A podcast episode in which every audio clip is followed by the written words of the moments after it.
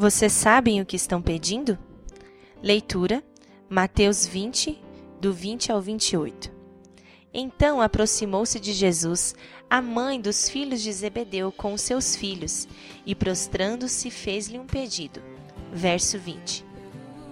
Quem não quer o melhor para si ou para os seus filhos? Assim que uma esposa descobre estar grávida, o casal e demais familiares começam a fazer planos para a criança que vai nascer. Planejar, esperar alcançar o melhor, faz parte do ser humano, do mais humilde ao mais abastado. Os discípulos Tiago e João eram conhecidos como filhos de Zebedeu. A mãe deles, Salomé, aproximou-se de Jesus também desejando o melhor para os seus filhos. Ela foi ao encontro dele, pois percebeu que Jesus veio trazer vida nova e verdadeira. Salomé creu que ele veio estabelecer o seu reino.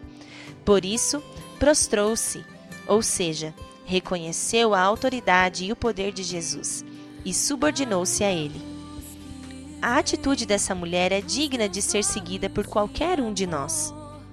Ela reconhece a soberania de Cristo e faz uso do direito que ele nos concede de dirigir-lhe um pedido. O próprio Jesus disse: Peçam e lhes será dado. Mateus 7, 7. De uma maneira simples e direta, ela fala a Jesus o que lhe passa pelo coração. A mulher é espontânea e franca, coisa que muitos adultos perderam. As crianças são capazes de, em qualquer lugar e situação, dizer: Estou com fome, com sede. Para um adulto, é mais difícil expor o que sente ou deseja. Você é uma pessoa que expressa todos os seus pedidos diante do Senhor? Ou você é dos que pensam: não adianta pedir, ele não vai me ouvir? O que você tem a pedir ao Senhor hoje? Ele está pronto para ouvi-lo. Você já falou com o Senhor hoje? Tenha coragem de abrir-lhe o seu coração. A nossa oração.